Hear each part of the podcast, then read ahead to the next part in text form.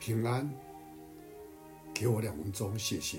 在马太福音第五章第十四节，你们是世上的光。十六节说，你们的光也当照在人前。我今天在想起曾经看过的一个很感动的故事。有一次，有二十二架从海军基地起飞的飞机参加一次的大演习。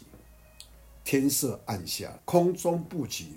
浓雾，有八架飞机立刻做紧急的降落，其余的现在伸手不见得手指的浓雾里面脱不了身。四架飞机撞在地坠毁了，其中有一架还着火，另外十二架的飞行的驾驶员逼得跳伞逃脱逃生。两个小时以后，还有两架飞机在空中盘旋。有关当局通过无线电宣布。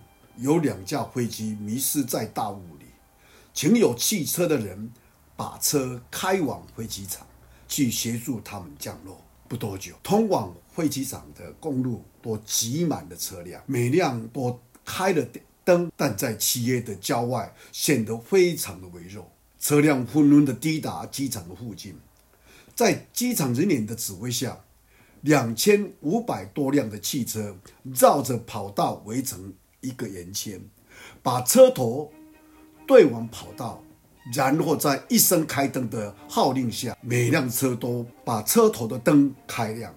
这时，一辆车所照不亮的黑暗已融入，在两千五百辆的汽车的灯光照耀下，黑暗也变成了白昼。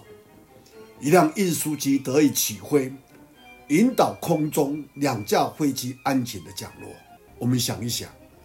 你我的灯也许不够亮，尤其在这个疫情当中，要尽量与人保持距离或隔离在家。我们感感觉到我们显不出什么作为来，但如果我们每一个人都愿意把我们的光照在充满罪恶与不幸世人当中，便可以明亮非常，把一个失丧的灵魂拯救回来。愿神帮助我们，我们在主的面前。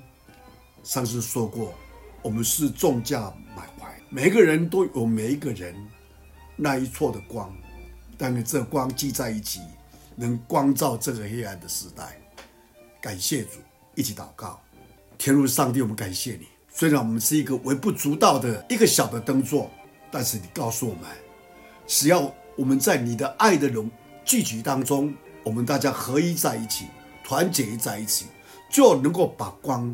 显明的出来，就能够光照这个黑暗罪恶的一个时代，帮助我们每个人都能够尽我们的本分，在我们的环境，在我们的家庭，在我们的职场上都能够见证你。